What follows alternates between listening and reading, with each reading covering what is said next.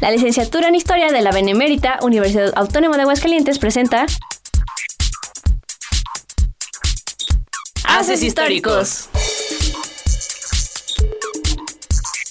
Con la conducción de J.D. Branes y Maricó Rodríguez.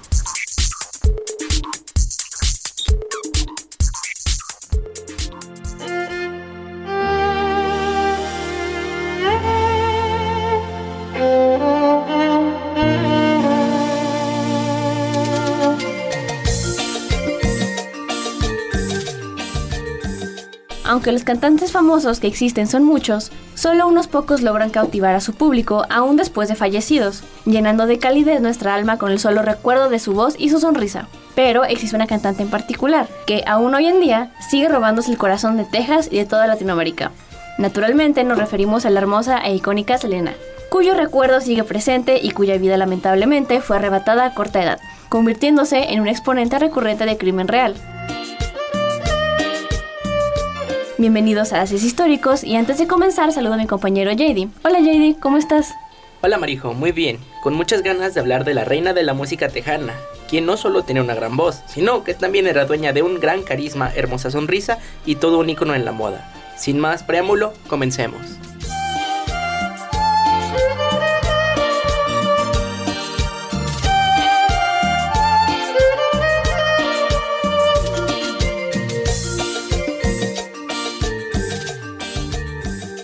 El 16 de abril de 1971 nace en Lake Jackson la tercera hija del matrimonio conformado por Abraham Quintanilla Jr. y Marcela Ofelia Zamora, ambos hijos de inmigrantes mexicanos, aunque también se habla de tener ascendencia cherokee por parte de su madre. La niña crecía llena de amor al lado de sus hermanos Avi y Suzette, profesando bajo creencias de testigos de Jehová, separándose tiempo después de la congregación, pero no como tal de su fe. Abraham Quintanilla en su juventud había sido parte de varios grupos musicales, entre ellos Los Dinos, que, aunque llegaron a grabar varios discos, su popularidad jamás llegaría a despegar, teniendo solo éxitos moderados. Al ser un apasionado por la música, Abraham le enseñó a sus hijos a tocar diferentes instrumentos, pero la oportunidad de oro se presentó cuando descubrió la buena voz de Selena, quien en ese entonces tenía solo 6 años. Es así que el padre de los Quintanilla conforma un nuevo grupo musical, Selena y los Dinos. Con Navy en el bajo y su set en la batería, el grupo de niños se presentaría en el restaurante familiar Papagayos. De hecho, mucho se le ha comparado al señor Quintanilla con Luisito Rey, papá de Luis Miguel, debido a que, como parece, haber explotado de su hija por medio del sueño frustrado de su juventud. Regresando al restaurante, este tendría que ser cerrado debido a la crisis económica por la caída del petróleo en los años 80. Esta situación dejaría a la familia Quintanilla en bancarrota, obligándolos a mudarse a Corpus Christi. Ya en su nuevo hogar, la familia saldría a flote gracias al conjunto musical, ya que Abraham se dedicaba a promocionarlos y aceptar contrataciones para fiestas del pueblo y fiestas de 15 años. Selena y los Dinos iban tomando popularidad y cada vez eran más solicitados para tocar en eventos. A pesar de que Selena aún se encontraba en edad escolar, su padre tomó la decisión de sacarla de la escuela para que se enfocara en las presentaciones, aunque eventualmente Selena terminaría su educación por correo y también sacaría su carrera de administración de empresas a través de esta modalidad. El grupo iba sumando más éxito e integrantes. Para esto, su padre compró un autobús que sería conocido como Big Berta, siendo el hogar y vehículo de los dinos, en el que recorrerían muchos lugares. Sería en 1984 que lograrían grabar su primer LP, mismo donde cantaban en inglés y en español. Cabe señalar que el español no era la lengua materna de la cantante, teniendo que aprender primero fonéticamente hasta que por fin lograra dominar el idioma con fluidez. Cinco álbumes más serían grabados, Alpha en 1986, Muñequita de Trapo y And the Winner Is 1987, Preciosa y Dulce Amor 1988. Sería con el disco de Alpha que se llevaría el Tejano Music Award en la categoría de revelación de artista del año y mejor vocalista, pero la oportunidad llegaría en 1989, recibiendo ofertas para grabar un disco. La primera fue del sello EMI y la segunda de Sony Music Latin. A pesar que la propuesta de Sony ofrecía más dinero, acertadamente Abraham eligió EMI Music para producir el disco. La condición era que Selena tenía que cantar en español exclusivamente y se le daría la oportunidad de hacerlo en inglés si todo marchaba bien. Esto debido a que sería la primera artista latina en firmar con el sello discográfico. Desde ese momento la vida de Selena daría un giro. Su disco Selena sería todo un éxito. Entrando a la lista Billboard, su música sonaba en todos lados y hasta logró firmar con Coca-Cola y relacionarse con otros artistas como Lucía Méndez, quien presume haberle obsequiado un vestido. Antes de continuar, conozcamos más de su música. En nuestra sección suena la historia. Adelante, JP.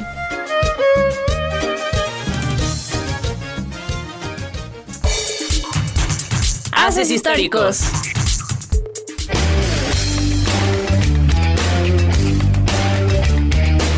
Canciones que hacen bailar a todo aquel que lo escuche, llorar por sus baladas y emocionarse por su voz tan enigmática. Todo eso era el legado de Selena Quintanilla. Hoy, en Suena la Historia, te llevaremos a recordar esos bailes de discoteca y amores de juventud, con algunas de sus canciones, que sin lugar a dudas dejaron su huella en la historia y en los corazones de los oyentes.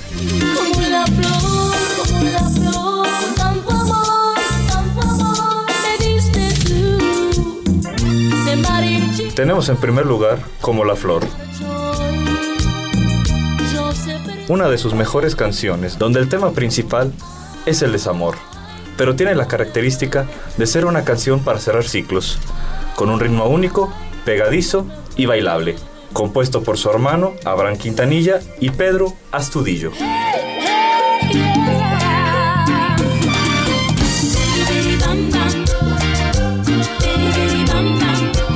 En segundo lugar, tenemos Bidi Bidi Bam.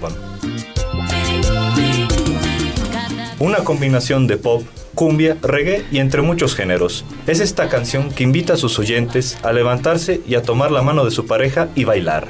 Escrita por la mismísima Selena Quintanilla y Pedro Astudillo, y bailada por todos en 1994. Yo tenía una esperanza en el fondo de mi alma que un día se quedaba En tercer lugar tenemos No me queda más. ¿Qué mejor que esta canción para estar nostálgico por aquellos desamores? Solo queda llorar y recordar. Con esta obra, Selena se separa de su género característico y se va a la balada con Mariachi, una canción que conmueve y hace llorar a su servidor. El chico del apartamento 512 Lo que hace mi pobre corazón saltar Esa que le hago cartas noche y día Que no puedo entregar En cuarto lugar, tenemos El chico del apartamento 512, Para bailar y cantar. Una canción perfecta para invitar a la pista de baile. Una canción compuesta por Abraham Quintanilla y Ricky Vela, con una gran cantidad de escuchas en 1994. Amor prohibido murmuran por las calles Porque somos de distintas sociedades Y por último, tenemos Amor Prohibido. Prohibido nos dice todo Si Romeo y Julieta es para Shakespeare su obra magna, para Selena ese sentimiento cae en Amor Prohibido. Una canción que engloba el sentimiento de muchos de nosotros y el suyo. Obra que tuvimos dicha de escuchar en 1994. todo el mundo El dinero no importa ¿Qué otra canción les gusta de Selena y por qué?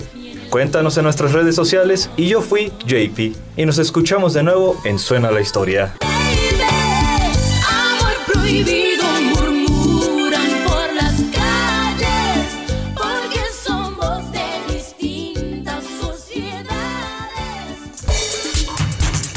Haces históricos.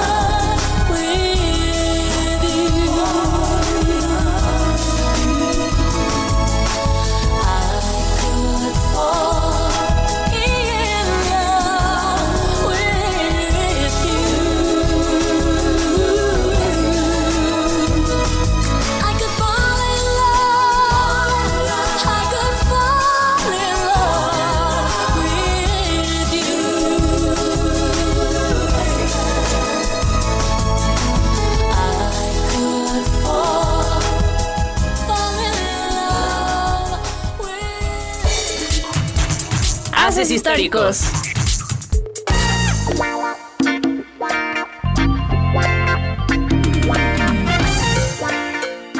A inicios de los 90, un nuevo guitarrista llega a formar parte de los Dinos, Chris Pérez.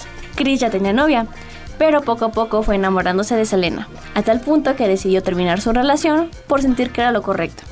Chris no era del agrado de Abraham, pero lo mantenía en el grupo porque realmente era muy buen guitarrista. Selena no era indiferente a Chris, y poco a poco su relación se fue construyendo, aunque siempre escondida de su padre, quien evidentemente no los apoyaría. Sería Suset quien pondría a la pareja en aprietos, pues le contaría a su padre del noviazgo entre la cantante y el guitarrista. Se cuenta que en ese mismo instante, Abraham paró a Big Berta e hizo bajar a Chris, corriéndolo de la banda y prohibiendo que ambos se vieran. Pero las amenazas del señor Quintanilla poco importaron, pues la pareja seguía encontrándose a escondidas. Antes de seguir con el romance de Chris y Selena, hay que regresar un poco a su faceta de cantante. Buena parte de sus canciones fueron compuestas por su hermano Avi, Pita Estudillo, Ricardo Vela, entre otros integrantes de Los Dinos. En 1990, el disco Ven Conmigo gana gran popularidad en México, especialmente por el sencillo Baila esta cumbia. También en esos años empieza a hablar de la reina de la música tejana por sus vestuarios, mismos que ya diseñaba. Regresando con Chris, era el año de 1992 cuando la pareja ya se encontraba harta de vivir bajo las prohibiciones de Abraham. Así que después de que Chris le pidiera matrimonio en un Pizza Hut, ambos comenzarían a planear una boda a escondidas. Aunque Selena esperaba una boda grande y de blanco, ambos se contentaron con una boda express, celebrada el 2 de abril de 1992, en el condado de Nueces, Texas. Aunque su plan no salió tan bien, puesto que fueron reconocidos por la prensa que filtró la noticia a la radio. Toda la familia se enteró de esa forma, y ya sin más remedio, Abraham le dio la aprobación a Chris para estar con su hija y lo dejó volver al grupo. Inclusive les pidió una disculpa por tener que orillarlos a tener que hacer algo así, y también por miedo a que Selena se rebelara y ya no quisiera seguir cantando con ellos. Recibieron de parte del padre una casa como obsequio, ubicada en la misma calle donde vivía Abraham y Marcela.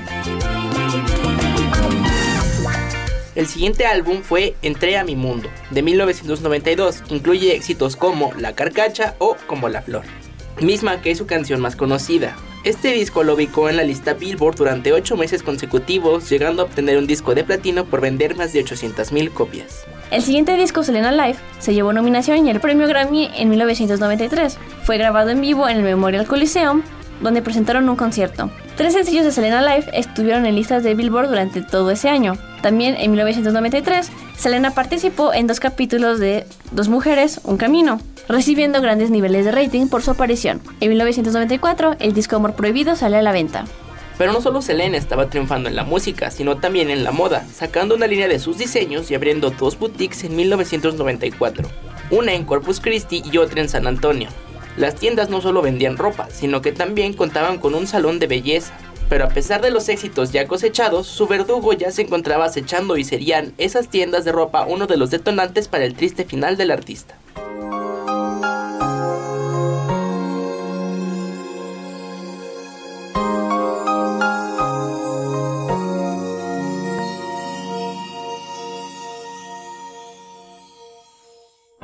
Desde inicio de la década de los 90 se empezaron a crear diferentes clubes de fans en honor a Selena Quintanilla. Entre ellos se destacó el de San Antonio, del cual recibieron múltiples llamadas de una ex enfermera, que era gran fanática de la joven Quintanilla, Yolanda Saldívar, quien convenció a Abraham de nombrar la presidenta del club de fans en San Antonio. Yolanda poco a poco se fue ganando la confianza y el afecto de la familia Quintanilla, y claramente se notaba su cercanía hacia Selena. El club fue creciendo y gracias a su aparente buena administración, Yolanda fue contratada para ayudar a gestionar las boutiques, tomando la decisión de también mudarse a Corpus Christi. Era tanta la cercanía que Yolanda fue parte de las damas de honor en la boda de su set. Pero la máscara de Saldívar no tardaría mucho en caer, puesto que, a su cargo, las boutiques comenzaron a tener problemas financieros y quejas de despidos injustificados. Abraham Quintanilla se puso a investigar, dándose cuenta que Yolanda les había estado robando un aproximado de 30 mil dólares y que también había robado el club de fans, puesto que estaban recibiendo llamadas de los seguidores muy molestos porque no recibían su mercancía. Yolanda tuvo amenaza de demanda y a Selena se le pidió alejarse de ella. Tras ese evento, se tienen registros de que Saldívar compró un arma, que pocos días después regresó, debido a que Selena siguió defendiéndola, pero poco a poco le duró la protección de la cantante, a pesar de esto, Selena perdería buena parte de su confianza en ella, aunque eventualmente tendrían que volverse a ver las caras porque Saldívar aún tenía en su poder documentos importantes de las tiendas. Otro de los grandes logros fue el concierto de Houston Astrodome, mismo que tuvo la presencia de 61.000 asistentes, rompiendo récords. El concierto fue llevado a cabo el 27 de febrero de 1995. Todo el show fue grabado y es considerado como el más importante de la carrera de Selena. Es este concierto donde aparece con su distintivo traje morado. Realmente el mundo ve a Selena Quintanilla en la cima de su carrera. Lamentablemente, ese sería su último concierto. Un mes después del Astrodome, Chris y Selena se encontraron con Saldívar en un motel, esto con la intención de que fueran devueltos los archivos faltantes. El 30 de marzo se citarían, sin embargo Yolanda no les entregaría toda la documentación. Selena regresaría al motel al día siguiente, harta de tantas mentiras y engaños por parte de Saldívar, inclusive haber fingido una agresión sexual para llamar su atención. Ambas mujeres tendrían una fuerte discusión, que escaló a tal punto que Yolanda sacaría un arma. En un intento de escape, Saldívar dispara el arma contra la cantante, perforando una arteria cerca de su corazón. Los testigos escucharon cómo antes de la detonación Saldívar insultó a Selena. La chica, con la poca fuerza que tenía, corrió al vestíbulo del motel, donde se desvaneció tras decir sus últimas palabras, el nombre de Yolanda Saldívar y la habitación donde estaba. A pesar de que los paramédicos llegaron en menos de dos minutos, Selena fallecería a causa de la pérdida de sangre a los 23 años. Yolanda se metería en su automóvil y se mantendría ahí durante nueve horas, siendo su propia rehén, amenazando con dispararse, hasta que por fin lograron que saliera y detenerla. El día primero de abril se ofreció un servicio funerario que contó con más de 40.000 asistentes, incluidos algunos famosos. Saldívar fue condenada a cadena perpetua con posibilidad de libertad condicional en 2025, aunque se duda que le den por la cantidad de amenazas contra su vida que tiene. Cabe señalar que solo un mes después de la trágica muerte de Selena saldría a la venta su álbum en inglés, y ese año George W. Bush declaró su cumpleaños el 16 de abril como el Día de Selena. Para el resto de la familia Quintanilla, la vida no tuvo más opción que seguir tras este doloroso acontecimiento. Chris escribió un libro en honor a su esposa, aunque también se permitió continuar y volver a casarse. Actualmente tiene pésima relación con la familia de Selena. Avi formó otro grupo, Cumbia Kings, y sigue en la industria musical. Él, Suzette y Abraham han sido productores de la serie de Netflix Selena. Se hizo en 1997 una película con Jennifer López y otra serie no autorizada por la familia. Las boutiques fueron cerradas a finales de los 2000. Por su parte, Yolanda Saldívar ha dado diferentes entrevistas donde ha revelado supuestos secretos íntimos de la cantante, aunque es evidente que son mentiras. Inclusive llegó a culpar al padre de la cantante de su muerte, esto debido a su religión. Fuera de eso, no podemos negar que Selena nos encanta no solo por su voz, sino por su forma de bailar, por romper estereotipos y por ganar su lugar en un género dominado por hombres. Al igual que quienes la conocieron, siempre decían cosas muy buenas de ella. Antes de finalizar, vayamos con nuestra compañera Lorena, quien nos hablará de la historia detrás de una canción que se dice está dedicada a la propia Selena. Adelante, Lorena.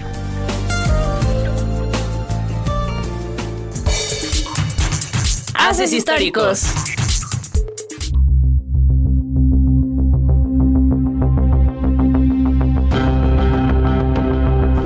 Tex-Mex siempre vivirá en nuestros corazones aún después de 28 años de su fallecimiento, y todo parece apuntar a que más generaciones bailarán al ritmo de sus icónicas canciones. Pero, ¿sabías que existe una canción que supuestamente habla de un enamoramiento hacia ella?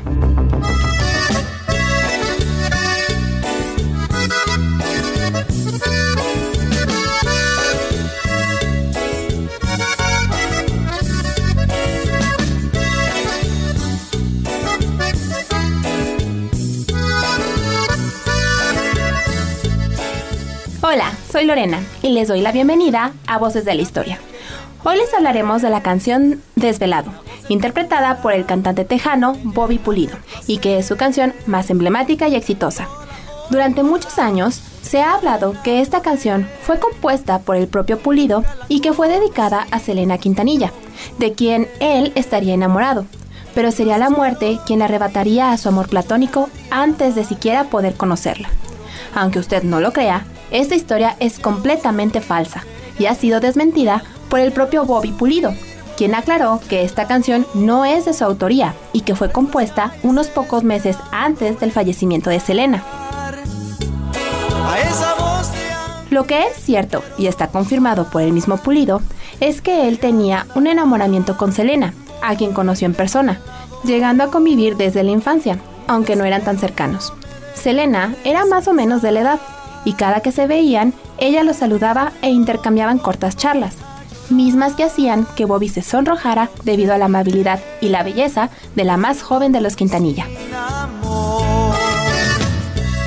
Algo que comenta Bobby es que en efecto su carrera despegó justo en el momento que ella falleció, lo cual lamentó mucho. Pulido fue uno de los asistentes al funeral de Selena y hoy en día habla con mucho cariño de su amiga en entrevistas. Entonces, ¿por qué se dice que Desvelado es para Selena? El crush que tenía Bobby nunca fue un secreto. Inclusive, él mismo llegaría a comentar que la letra de la canción sí le recordaba a Quintanilla. Y cómo no, si la canción nos genera un sentimiento melancólico y habla de un amor imposible, casi platónico, que inclusive aluden a que ese amor ya no está en el mundo terrenal. Son fragmentos como, con ella me enamoré, que nunca la conocí. Escucho cada día la radio, seguro que la vuelvo a oír. Voy desvelado por las calles, esperando encontrar a esa voz de ángel que quiero amar. Mi deseo no me deja descansar, porque despierto y no me pongo a llorar. Los que han dado pie a la imaginación de sus fans, que siempre verán en Bobby a un chico enamorado de su cantante preferida y que por azares del destino no pudo estar con ella. Antes de irnos, aprovechando la nostalgia, como dato curioso, la canción No me queda más fue escrita por el tecladista de Los Dino, Ricky Vela, y dedicada a Suset Quintanilla, de quien estuvo enamorado, pero sin ser correspondido. Suset se casaría con Billy Arriaga en 1993 y esta canción sería una forma de dejarla ir. Esperemos que esta sección te haya gustado.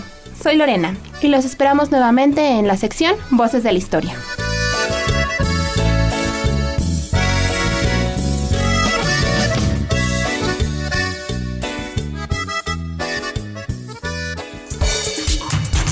Haces históricos.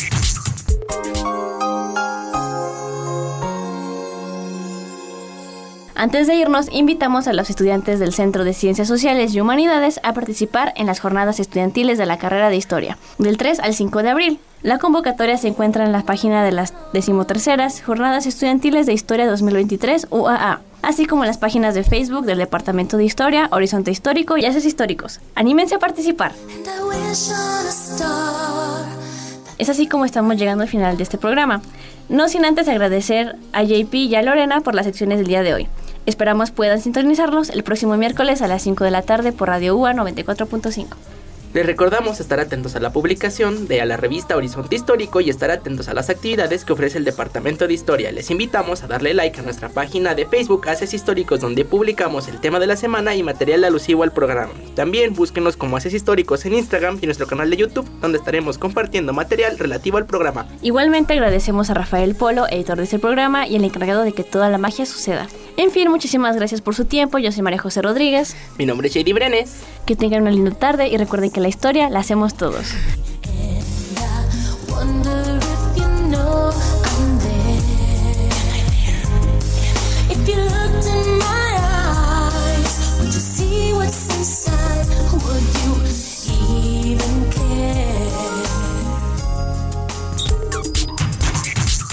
Haces Históricos es una producción de la licenciatura en Historia para Radio Universidad.